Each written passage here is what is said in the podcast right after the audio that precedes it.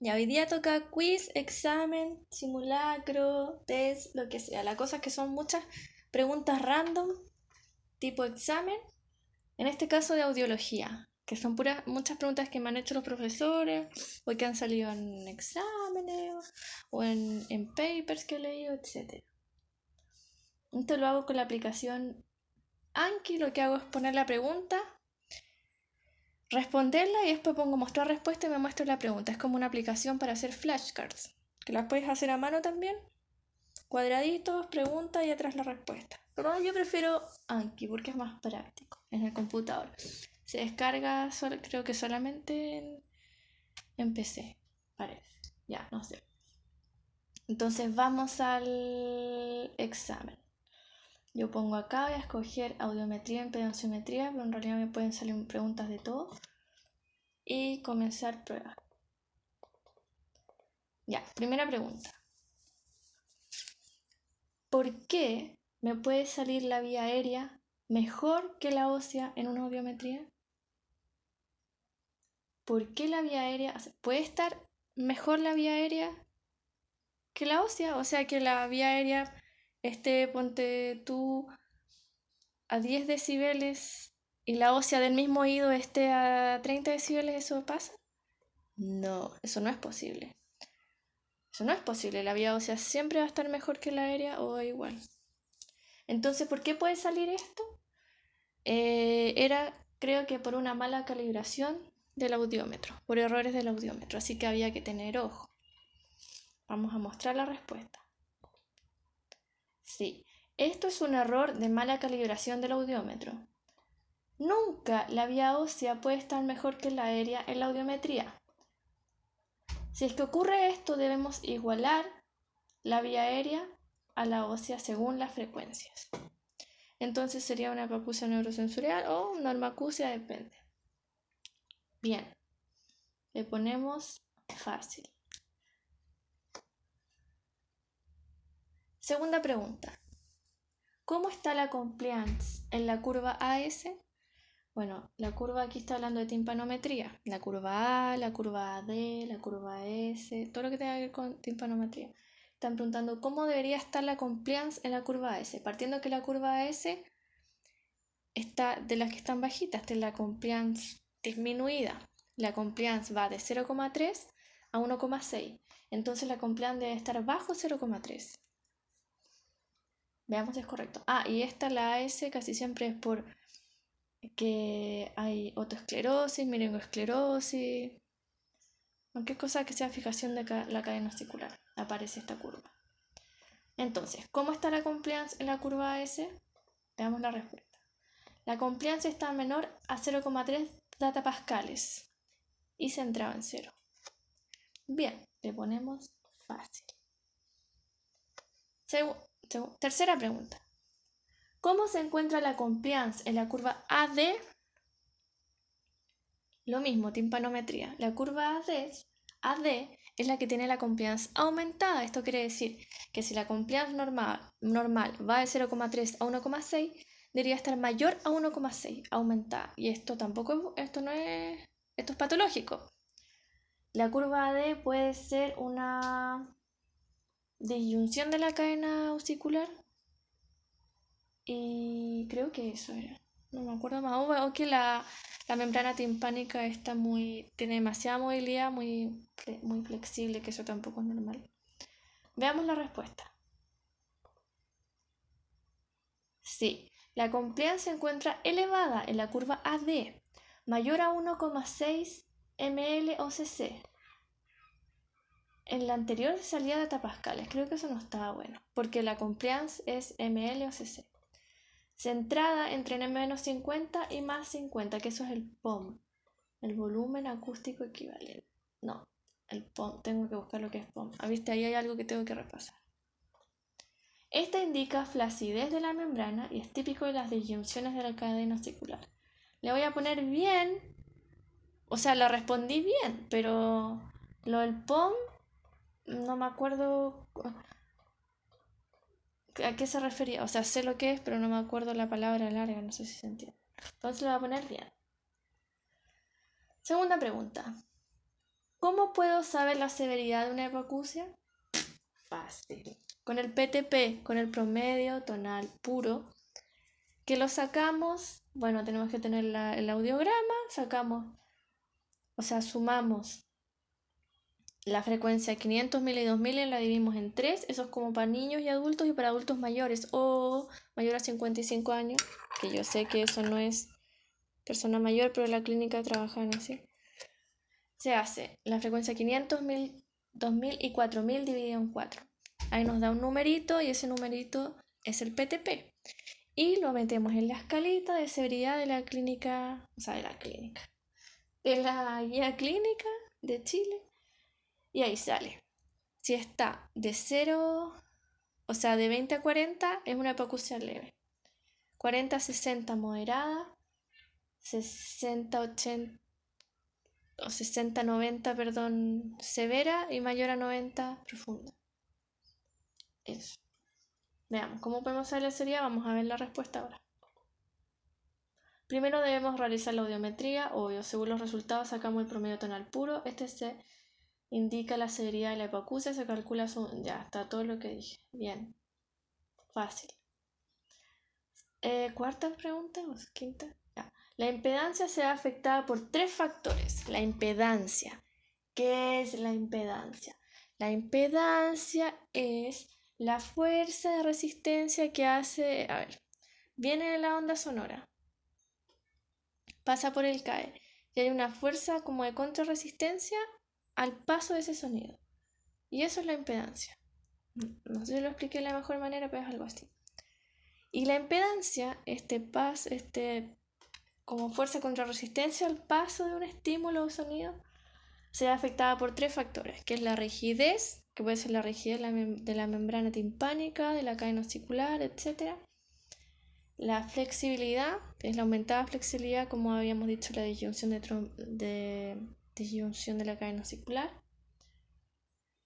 eh, o también por las perforaciones timpánicas, y eh, rigidez, y masa, perdón, y masa, que esto generalmente es como una otitis mucosa, colestomatosa, todo lo que algo esté dentro del oído medio. Entonces la impedancia se ve afectada por esos tres factores. Y si tenemos una si tenemos una alteración de masa, generalmente en el audiograma vamos a tener una curva plana. ¿Ya? Y esta curva plana indica que hay tanto afectación de las frecuencias graves como agudas. agudas. En rigidez vamos a tener una curva ascendente en el audiograma. Y esto es una afectación en las frecuencias graves. Y... Pero creo que estoy respondiendo a cosas de más. Creo que me estoy... No... Bueno, filo. Y la y cuando tenemos una afectación en las frecuencias agudas, tenemos una curva descendente. Bueno, eso era X, no iba. Damos filo, veamos la respuesta. La impedancia se ve afectada por la masa, la rigidez y el roce.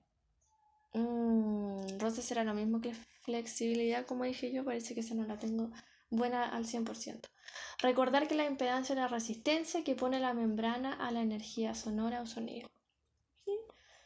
La impedancia es la fuerza de resistencia que pone la membrana timpánica. Bien, lo voy a poner bien. Eh, sexta pregunta, creo. curva CS. ¿Cuál es? La curva CS es la curva que va hacia negativos, o sea que se salta de los más menos 100 datapascales, creo que era, se corre hacia los negativos y si es ese es porque la compliance está disminuida. Vamos a ver la respuesta. Eh, presenta desplazamiento a presiones negativas, bien, y es la compliance reducida, bien. Fácil le voy a poner. Eh, séptima pregunta. ¿Qué patologías o alteraciones puede presentar una curva tipo C? Una curva tipo C es una perforación timpánica o no, no es perforación timpánica. La curva tipo C es una... Es que esto no lo estudié hace tanto tiempo. Ya, pero es una disfunción de la trompa eustaquio. Disfunción. Vamos a ver la respuesta. Bueno, la encontramos en resfríos, alergias y disfunciones de la trompa Eustaquio. Bien. Respondí bien, solamente que dije eso de la... que no tenía nada que ver, así que le voy a poner más o menos.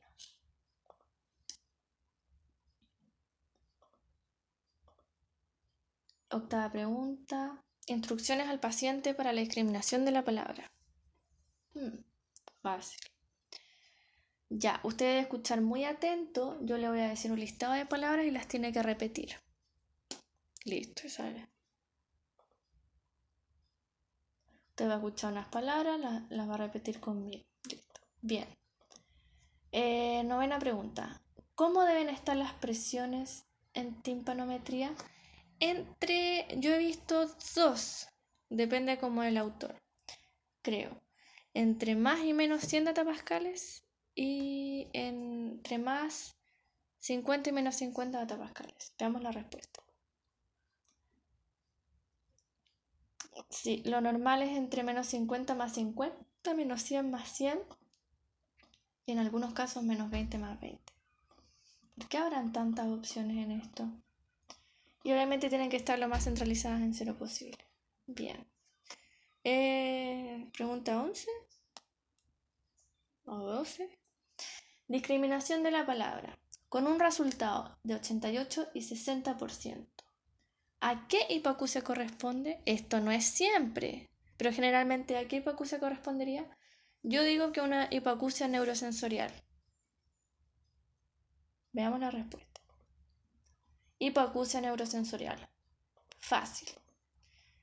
Eh, pregunta 12. En audiograma, si tenemos una curva descendente, ¿Qué puedo sospechar? ¿Descendente? Bueno, primero que hay afectación de las frecuencias agudas. Y generan muchas, muchas cosas. Puede ser presbiacusia, muchas cosas. Una, un trauma acústico. A ver, no sé qué responder. Ah, me equivoqué, o sea, entre comillas me equivoqué. En el audiograma, si tenemos una curva descendente, ¿qué puedo sospechar? Dice, puedo sospechar que hay presencia de masa en el oído medio. Ya, eso se me había olvidado. Como tapón de cerumen, líquido en el oído medio, inflamación, infección mucosa, etc. Ojo, no siempre es así, dice. Claro, porque cuando tenemos un ascendente hay rigidez, cuando tenemos una plana eh, hay masa también, y cuando hay descendente también una por masa. No sé. Lo voy a repasar. Eh, eh, pregunta 13. Discriminación de la palabra con resultado entre 98% y 100%. ¿A qué hipoacusia corresponde? Ya, si pregunta por hipoacusia es porque está descartando la norma acusia. Sí, dice 100%. Ya, ¿Y qué hipoacusia es una hipoacusia de conducción? Hipoacusia de conducción. Bien. Dos preguntas más quedan. Pregunta 14. Disfunción de la trompa eustaquio. ¿Qué curva crees que tendría? Una curva C. Estamos hablando de la timpanometría cuando hablo de curva. Curva tipo C. Corrida hacia las presiones negativas aproximadamente entre 100 y menos 400 datapascales. Voy a poner bien. Disyunción, la pregunta, no sé, los números 16. Disyunción de la cadena osicular. ¿Qué curva timpanométrica tendría la disyunción de la cadena osicular? Una curva AD, con la compliance aumentada. A ver, veamos la respuesta. Curva AD. El ápice está entre más y menos 50 atapascales, pero la compliance es superior a 1,75 cc ml. El tímpano se mueve de manera flexible. Eh, ¿Por qué dice 1,75?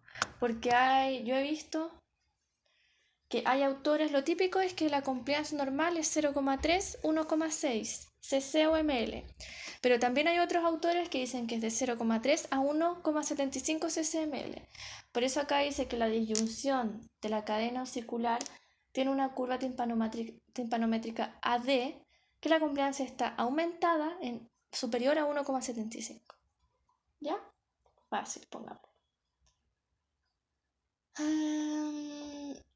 y terminé. Eso es audiograma a impedanciometría la, el próximo cuestión de exámenes que voy a hacer, acuérdate que lo hago con la aplicación Anki, va a ser, a ver, ¿cuántas tuve? Como dos malas, semi malas. De 18, no sé cuánto. Bueno, y ahí uno se saca su nota y ve cómo, cómo va. Y ahora voy a abrir la aplicación Anki para que el próximo examen, tipo examen que vaya a hacer, sea tengo uno, audiología e impedanciometría generalidades, eso ya lo acabo de hacer. Después que viene es acumetría, después enmascaramiento, después impedanciometría, después reflejos acústicos, pruebas supraliminares, casos clínicos reales, casos de libros, evaluación del nistagmo, evaluación de pares craneales, vestibular y evaluación del equilibrio. Esos son todos los que voy a hacer. Fin.